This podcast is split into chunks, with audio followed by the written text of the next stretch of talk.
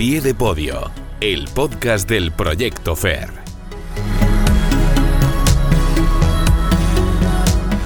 Hola, ¿qué tal? Muy buenas, bienvenidos a Pie de Podio, el podcast del Proyecto FER, el espacio de los deportistas valencianos y de toda su actualidad. Bueno, hoy tenemos un programa completo, ¿eh? porque vamos a hablar de lo que fue el Mundial de Balonmano, un mal Mundial para las guerreras, pero también del futuro de esa selección española de Ambros Martín. Nos está esperando una de sus jugadoras más importantes, sin duda, Lara González, que yo ya sé que es muy realista, de las más críticas con el papel de la selección en el Mundial de Suecia, Noruega y Dinamarca, pero que también tiene confianza en la evolución del equipo de cara al Prolímpico de abril. Será en Torrevieja y ahí nos jugaremos dos billetes FER, el de Lara y el de Paula Arcos para esos Juegos de París y las guerreras se clasificaron pues casi con una carambola para ese preolímpico. Ahora lo hablamos todo. Y después tendremos más. Vamos a repasar algunos de los resultados importantes de estas navidades. También vamos a hablar con el gran Ricardo Ten, que también tiene sus paralímpicos en el horizonte y está en un estado de forma espectacular.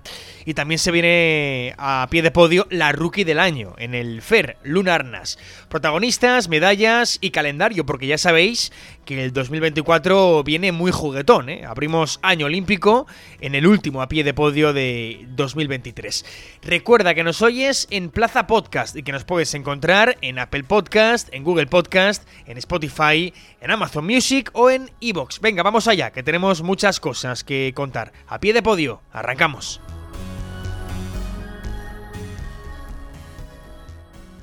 Entrevista a pie de podio. Venga, vamos con la primera protagonista de este a pie de podio. Hablamos hace unas semanas del Mundial de Balonmano Femenino, hicimos previa con Paula Arcos y ahora pues toca hacer balance con otra de las jugadoras FER en las filas de, de las guerreras, que es Lara González. ¿Qué tal? Muy buenas. Hola, muy buenas. Bueno, lo primero, ¿cómo estás? Vacaciones navideñas, ¿no? De hecho, te pillo directamente viajando, ¿verdad?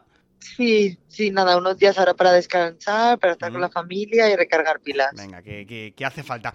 Vamos a hacer balance, eh, Lara, porque hablamos en su día de que fue un fracaso, ¿no? La participación de España en el, en el Mundial. Déjame que lo recuerde para aquel que no lo, no lo tenga eh, tan fresco. Primera fase de grupos inmaculada en cuanto a resultados, quizá no tanto en cuanto a sensaciones, con victorias ante Kazajistán, Brasil y, y- y Ucrania. Segunda fase, victoria ante Argentina.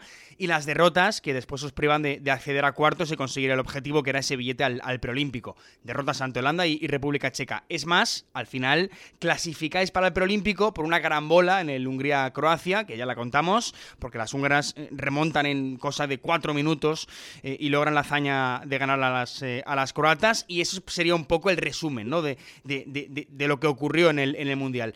¿Cómo lo ve Lara González? No sé si, si para vosotras fue un fracaso de, de participación en el Mundial. Bueno, a ver, carambola que estemos en el Prolímpico no es tanta. Ujú. No únicamente dependíamos del partido de Hungría-Croacia, sino con ese también, pero aunque incluso Hungría no hubiese ganado, creo que también por otro lado se, bueno, había más Habría que posibilidades. esperar a Montenegro, sí. Sí, eso es. Eh, eh, entonces, bueno, eh, se ha conseguido el objetivo, ¿no? Que es la plaza, la plaza para, para el Prolímpico. Al final, el objetivo es estar en los Juegos de, de París de París 2024. Está Ujú. claro que el Mundial no ha sido eh, bueno, muy lejos ¿no? de, de las expectativas y de lo que todos esperábamos y deseábamos. Eh, pero bueno, eh, la parte positiva que se puede sacar es que por lo menos se tiene esa plaza gracias a la, a la octava plaza que se consiguió el pasado año en el europeo. Eh, ¿qué- Eh, bueno, es momento Sí. pues sí de analizar, de, de ver qué, en qué se ha fallado y, y qué se puede hacer mejor, porque ahora mismo tenemos cuatro meses para prepararnos, es. para prepararnos de cara a ese preolímpico. Al Prolímpico de, de abril, que tengo curiosidad, eh, Lara, ¿cómo vivisteis ese partido entre, entre Hungría y Croacia? Y claro, quizá igual la palabra carambola es demasiado grande. Es cierto que al final fue una Sí, remontada. no, es que directa, yo no, directamente ni lo, yo ni lo seguí, yo creo Ujú. que mis compañeras me estre- tampoco creo que siguieran mucho ese partido. Ujú. O sea, un poco abstrayéndose un poco Sí, de es lo que, que no, había no, sido no ya. se de- sí, no se dependía únicamente de eso, ya te digo. Eh, eh, sorprende un poco, Lara, porque, porque decías en la web del FER que, que ni aun con las cuatro primeras victorias en el Mundial eh, estabais cómodas, ¿no? Que, que os sentíais lejos del nivel. Te lo digo porque, claro, Sí, para sí, que sí. luego digan que el resultado lo es todo. Y no, no es así, porque se ganó, pero quizá no salíais con las mejores sensaciones de esas cuatro victorias. Eh, sí, es cierto que bueno que desde el principio el equipo no se ha sentido en ningún momento a gusto compitiendo, o por lo menos esa fue mi sensación. Hay en otros momentos ¿no? que tienes otros feeling, que, que las cosas fluyen de otra manera, e incluso aunque los partidos, yo qué sé, no sé, empates o incluso llegas a perder, eh, tienes otro feeling, ¿no? Y es verdad que en la primera fase, con esas cuatro primeras victorias, eh, pues estábamos muy contentas, no por el resultado, por supuesto, pero las sensaciones nunca llegaron a ser, ¿no? Del todo, del todo buenas. Em, entonces, bueno, pues creo que eso, que es momento un poco de, analizar, de ver qué se puede hacer mejor, de, recuperar ¿no? un poco nuestra, nuestra esencia si realmente se quiere estar en París. Mm. Eh, me gusta, eh, Lara, porque, porque eres autocrítica y, eso pues eh, en el mundo del deporte no siempre es así, al menos de, puertas hacia afuera. ¿Crees que, que, de verdad estuvisteis demasiado lejos de, vuestro nivel? Me explico, del nivel que puede mostrar la selección de, de Ambros Martín, ¿crees que estuvisteis muy lejos o no tanto? Sí, a ver, es cierto que han habido muchos cambios ¿no? Eh, en la selección en el último tiempo y a lo mejor pues no es, no sé, hay, también mm. eh, nueva experiencia, gente con menos experiencia, etcétera, pero el, nivel al que, es que te digo, en un momento yo creo que llegamos realmente a competir al mm. nivel y sin embargo la fase de preparación, de entrenamientos fue muy buena y, hubo mucha diferencia entre, entre cómo se compitió y, luego cómo se trabajaba y se entrenaba. Mm. Entonces, bueno, yo confío ¿no? en que todo ese trabajo ¿no? que se lleva haciendo ya durante meses, que, que pueda pues eso, dar sus frutos. Eh, es decir, que por, por, ilusionarnos un poco, por ponerle algo de, positivo a todo esto, que si no parece que. Em, y, encima y estamos en Navidad. Hombre, vamos a quitar un poco de drama. Eh, ¿Cabe ver unas guerreras mucho mejores en el preolímpico? Es decir, por, por ilusionarnos un poco. Sí, pues. Eh, debería. Yo sinceramente creo que, tiene que ser así. no, se puede mostrar la misma cara que se ha mostrado en este mm. campeonato y yo y yo realmente tengo pues eso, tengo confianza. Además ahora el Prolímpico ya se conoce y justamente es la misma main round que hemos tenido en el mundial, los mismos rivales. Eh, así que creo que tenemos realmente una segunda oportunidad que es muy complicado, ¿no? Tener que, se den este tipo de circunstancias y más en el mundo del deporte. Mm. Eh, entonces creo que ahora ya es cosa nuestra, ¿no? De, estar al, nivel. Es verdad que es la misma main round, Argentina, República Checa y Holanda, eh, que son República Checa y Holanda las dos contra las que las guerreras pierden eh, y, no acceden a, cuartos. Eh, bueno, hay que recordar que el, preolímpico se divide en, grupos de cuatro. Los dos primeros de la liguilla son los que acceden a los juegos, pero son rivales complicadas, ¿no? el ARA, lo digo porque, porque un poco testando el ambiente del balomano nacional, se es en general pesimista por, por los rivales. Eh, bueno, a ver, Holanda es un eh, rival de primer nivel que conocemos muy bien. Eh, son, bueno, a lo mejor no en los últimos años, pero sí, sí han estado en podium, son campeones del mundo. De hecho, en, 2019 contra ellas perdimos la final. bueno, y en los últimos años tienen muy buen equipo y están a un muy buen nivel de forma. pero República Checa sí que es verdad que tiene sobre todo tres jugadoras de nivel top Mm. pero para mí personalmente es el, rival a batir para, estar en, París.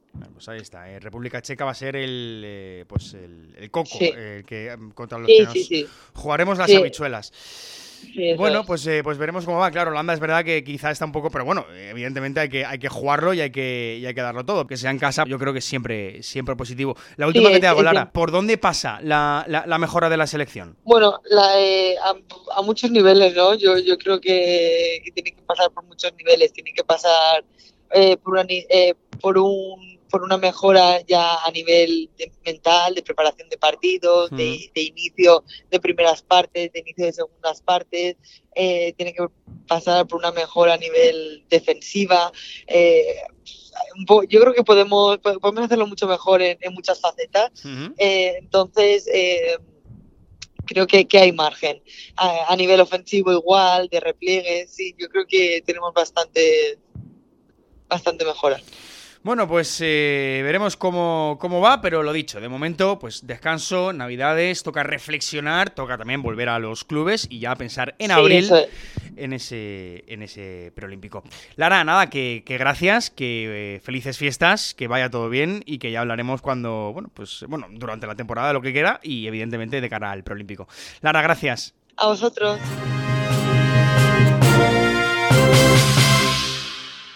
Noticias a pie de podio.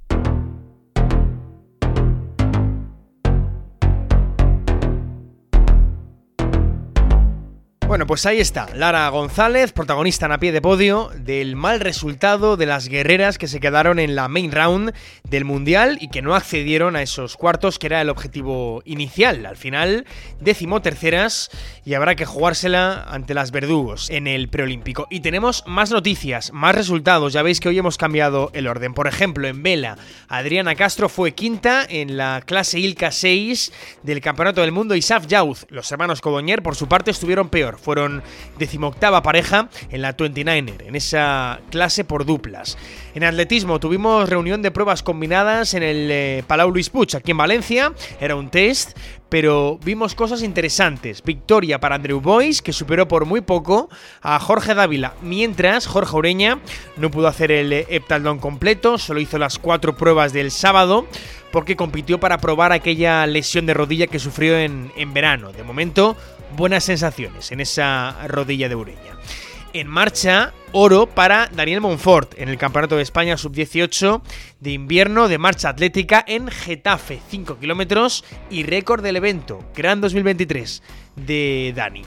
Y dos últimos apuntes. En alterofilia, oro para nuestro Juanjo Moreno en categoría de menos 49 kilos. Fue en el Campeonato de España Sub-17 en Gijón. Y en el agua, en la piscina, dos oros y récords de España Sub-16 para Pablo Martínez y para Noah Martín en el Campeonato de España Junior de natación de larga distancia. Entrevista a pie de podio. Bueno, pues esas son las noticias del último fin de, competición y este que viene ahora eh, es un deportista que yo creo que, mucha presentación ya no necesita. Ricardo Ten, ¿qué tal? Muy buenas. Hola, ¿qué tal? Bueno, Ricardo, eh, te tengo que decir que, cada vez que hablamos contigo, eh, yo ya no sé por dónde empezar. a ver, venga, se te viene un, enero intenso, ¿no? Empecemos por lo que viene.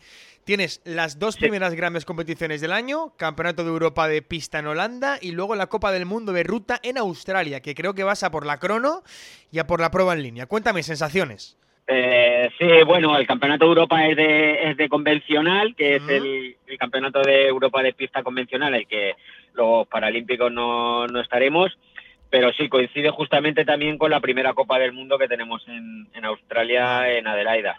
O sea que nos va a tocar, pues, este, estas fiestas, eh, controlarnos mucho y, mirar con detalle todo lo que comemos. Vale, vale. Había liado yo ahí los, los dos campeonatos.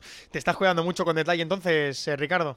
Sí, bueno, estamos ahí con la preparación, que pues, aún es un poco temprano, ¿no? Para, para hilar fino, pero, pero bueno, ya son competiciones importantes que de cara a la clasificación para, para los Juegos y vamos a intentar hacer el mejor papel posible. Luego creo que las eh, competiciones marcadas antes de los Juegos son el Campeonato del, eh, del Mundo en pista en Río, dos Copas del Mundo también en, pista en Bélgica y en, y, en, Italia, y el Mundial de Ruta, que recordemos que es eh, en, septiembre, eh, que será después de los Juegos Paralímpicos. Ricardo, eh, yo creo que ya a tus 48 años la pregunta es casi obligada, ¿no? Cada vez que hablamos, ¿cómo está Ricardo Ten de cara a los Paralímpicos? Pero bueno, en el día a día, ¿no? ¿Cómo estás? Bien, la verdad que, yo me sigo sintiendo, pues eso, que, aún tengo cosas que mejorar. Eh, sigo con, una evolución ascendente en cuanto a números eh, se dice, ¿no? Y, eso me hace tener confianza, sabiendo siempre que, pues eso, que después las competiciones importantes como son los juegos, pues es muy, muy complicado porque siempre hay pues muchas sorpresas, siempre aparece gente nueva que, que no sabes muy bien de dónde ha salido, y, pero bueno, al final, al final nosotros eh, siempre somos positivos y, vamos a intentar eso, llegar en el mejor punto de forma para poder hacer el mejor resultado. Hmm. Que sobre la gente nueva ya en Tokio ya, ya nos pasó. Pero bueno, eh, por hacer balance del año, Ricardo, que, que, yo creo que ha sido en 2023 impresionante, ¿no? Sobre todo por el botín de medallas de Glasgow en aquel super mundial convencional y adaptado. Eh, que fue tan mítico y, y, bueno, fue en agosto tremendo para ti. Eh, te trajiste seis metales a casa, yo creo que, que, por eso, también por otras cosas, ¿no? Pero quizá por eso especialmente ha sido un gran 2023, ¿no? Sí, yo pues, casi estoy por decirte que ha sido la, mi mejor temporada desde que estoy en, desde que estoy en ciclismo, ¿no? Pues, eh, las copas del mundo, pues hemos estado en todas las pruebas en el podium, pudimos conseguir ese título también de la Copa del Mundo. Eh, después, como bien has dicho, pues ese super mundial, ¿no? En el que tuvimos la gran suerte de poder compartir eh, pista con, el ciclismo convencional, ¿no? Con grandísimas estrellas de, ciclismo en pista. Eh, con muy buenos resultados. Además, yo destacaría que, nos ha servido mucho ese, ese mundial de cara a los juegos porque pues fue un programa muy intenso en el que disputábamos las dos pruebas tanto pista como ruta juntas, ¿no? Que va a ser igual que en los juegos y eso nos ha servido un poco pues de cara a preparación a, a París 2024 y también sin desmerecer pues que después justo la semana después del campeonato del mundo tuvimos el campeonato de Europa también y con muy buenos eh, resultados. O sea que yo creo que ha sido mi, mejor temporada desde que llevo eh, en el ciclismo. Y por eso pues lo que te decía antes no que, que me veo que pues cosas no para ser siguiendo optimista a pesar de pues de eso, ¿no? De la edad, que sabemos que cada vez nos cuesta recuperar más y que pues, en algún momento dejaremos de tener esa evolución normal que tienen todos los deportistas. En algún momento, pero con, contigo, Ricardo, no sabemos cuándo, la verdad. Que por cierto, eh, de lo que me has comentado de, Glasgow, eh, supongo que, que, el metal, la medalla más especial fue la de la contrarreloj individual en ruta, porque, bueno, fue un oro. Eh, porque a diferencia de los Juegos de, Tokio, si no me equivoco, en París será eh, la prueba en la que te quieres centrar, ¿no? Es la prioridad. Sí, eh, tanto hablándolo con, mi entrenador como mm. con mi equipo, pues hemos decidido hacer esa, esa apuesta, apostar por la crono de, los juegos. Sabemos que, es compatible también con la persecución de, de la pista. Sí pero bueno, vamos a intentar eso, eh, centrarnos en, esa prueba para, poder hacer el mejor resultado posible. Bueno, pues, eh, pues veremos lo que ocurre en este, en este año, porque tenemos varias cosas, como hemos comentado con Ricardo, este, de, en cuanto a ciclismo adaptado, pero seguro que, irá bien, porque Ricardo, tú, tú estás bien y, sobre todo de cara a los Juegos eh, Paralímpicos, que ya están ahí, que el 2024 ya es año olímpico. Ricardo, gracias. Nada, a vosotros siempre.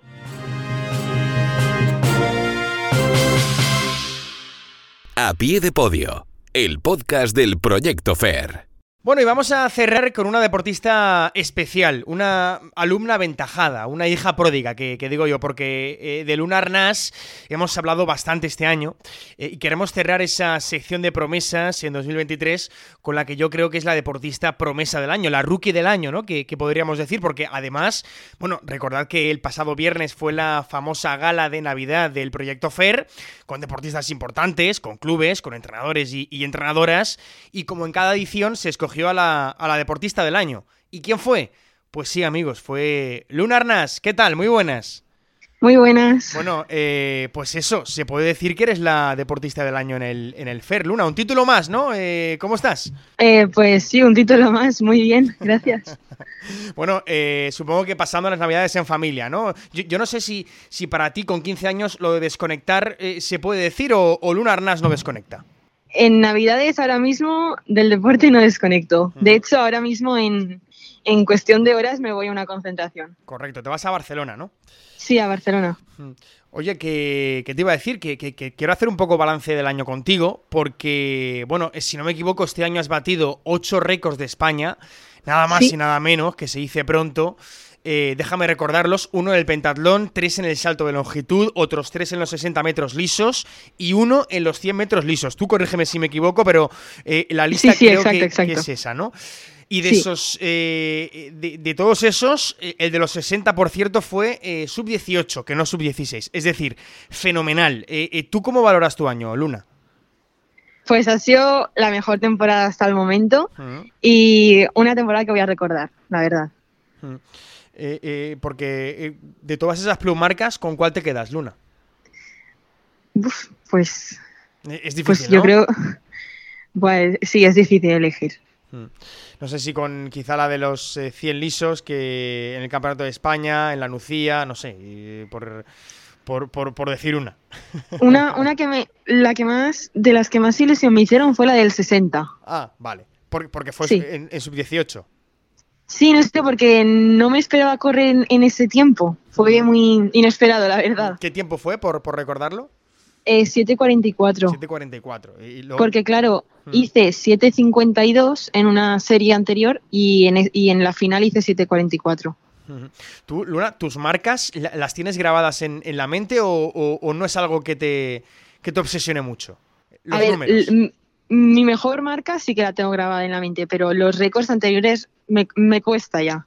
Ya, ya, claro, ya, son tantos que igual a una ya, ya, le cuestan, claro. Pero, pero no te obsesionas mucho con las marcas, ¿no? Quiero decir. No, no, no, que va, que va. al final supongo que lo hablarás mucho con Niurka, ¿no? Eh, tu Niurka Montalvo, tu entrenadora, que al final eh, eres muy joven, quizá obsesionarse con las marcas no es buena idea ahora, ¿no? No, no, para nada, no me obsesiono. Oye, y de cara al 2024, Luna, eh, te incorporas ya, creo, a la categoría sub-18. Eh, ¿Qué objetivos te marcas? Pues eh, ahora mismo ir al Europeo Sub-18 y si hay alguna oportunidad, pues ir al Mundial Sub-20.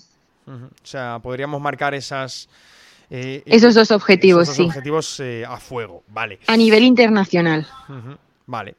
Eh, y, no sé si, si, tienes por ahí más retos. Por ejemplo, eh, centrarte en las vallas y en el triple salto, ¿no? Leía por ahí en, la web del Proyecto FER porque, eh, claro, hemos repasado antes tus, tus ocho récords desde de, este 2023 y, claro, son muy variados, ¿no? En, muchas disciplinas. Digamos que Lunar Nash le pega a todo, ¿no? y, destaca, está destacando bastante en todo. No sé si centrarte en algo es un reto futuro.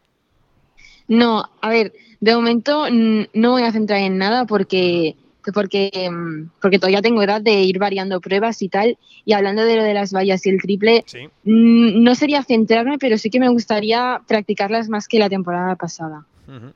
Vale, pues apuntamos ahí también eh, retos para, para el año que viene. Pues bueno, Luna, que, es un año, yo creo, ilusionante eh, para todo el mundo, porque además es año preolímpico, evidentemente, eh, a ti no te apuntamos para París, pero oye, ojito, ojito Los Ángeles, ¿eh? Yo, yo tengo confianza, y si no, pues ya, ya veremos. Pero, pero vamos, que hay muchísima confianza, como digo, en la que es la deportista Fer del año y con 15 añitos pues yo creo que eso es eh, bueno pues muy meritorio no porque al final en la gala pues se, decide el, deportista del año es algo pues simbólico eh, porque además mucha gente va con un club de fans allí a, la, gala de Navidad del proyecto Fer y, se votan entre sí pero Luna la votaron y tampoco iba muy acompañada ¿no? Con una amiga. Pues ibas con una amiga y mira, eh, te votó todo el mundo o, la mayoría para que seas la, deportista del año. Que supongo que bueno, estuvo chulo, ¿no? El, acto. Sí, fue muy guay y fue dinámico y todo eso, estuvo genial. Pues, es tu primera gala, ¿no? De Navidad en el Proyecto FER. Sí, sí, es mi primer año en el Proyecto FER, pues mi primera gala. Pues ahí está, ahí está, pues eh, que sean muchas más.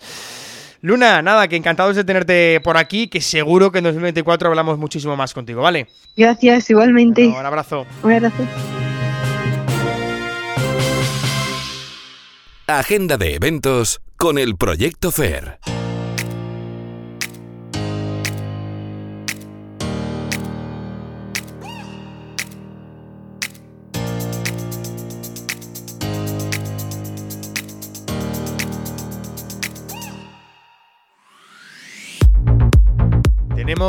Muchas esperanzas en Lunarnas, la verdad.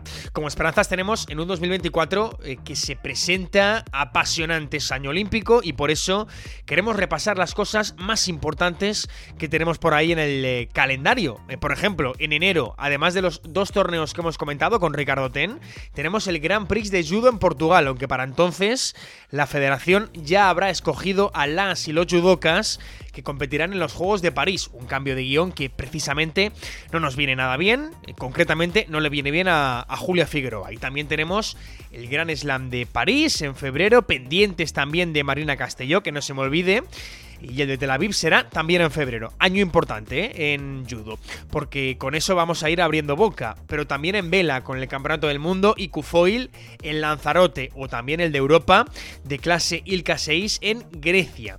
En atletismo, importantísimo. Campeonato de España absoluto en pista cubierta. En Orense será del 16 al 18 de febrero. Una semana antes será el sub-23 y una más tarde el sub-18 en pista cubierta. También tendremos repartidas en el año las series mundiales de triatlón y mucho ojo con esto porque es importante sobre todo para Roberto Sánchez Mantecón y para David Cantero que como ya sabéis sueña a lo grande. En marzo la de Abu Dhabi, en mayo la serie mundial de Yokohama, principios y al final la de Cagliari. En julio, antes de los Juegos, tenemos la serie mundial de Hamburgo en distancia sprint.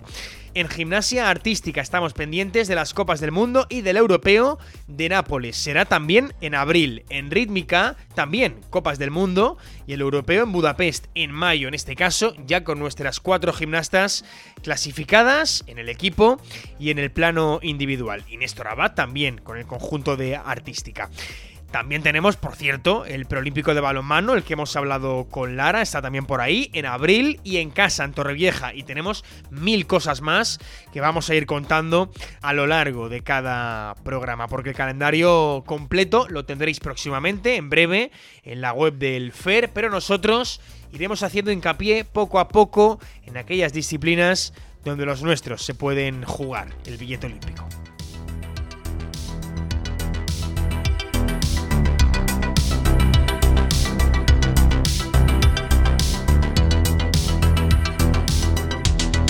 Y esperemos que sean muchos esos billetes. Ya lo hablamos con Juan Miguel Gómez, el director de la Fundación Trinidad Alfonso. Objetivo, superar los 34 clasificados para Tokio. Es un listón alto, ¿eh? Eso de entrada, pero bueno, veremos, tenemos que ir rascando esos billetes, por curro no va a ser. Vamos a dejarlo aquí, si te falta algo de calendario, de cosas que quieras saber, de resultados, si existe, está en el Proyecto FER, proyectofer.es. Gracias por estar al otro lado un año más, sed felices y sobre todo cumplid muchos sueños en el próximo 2024. Feliz año a todos, adiós.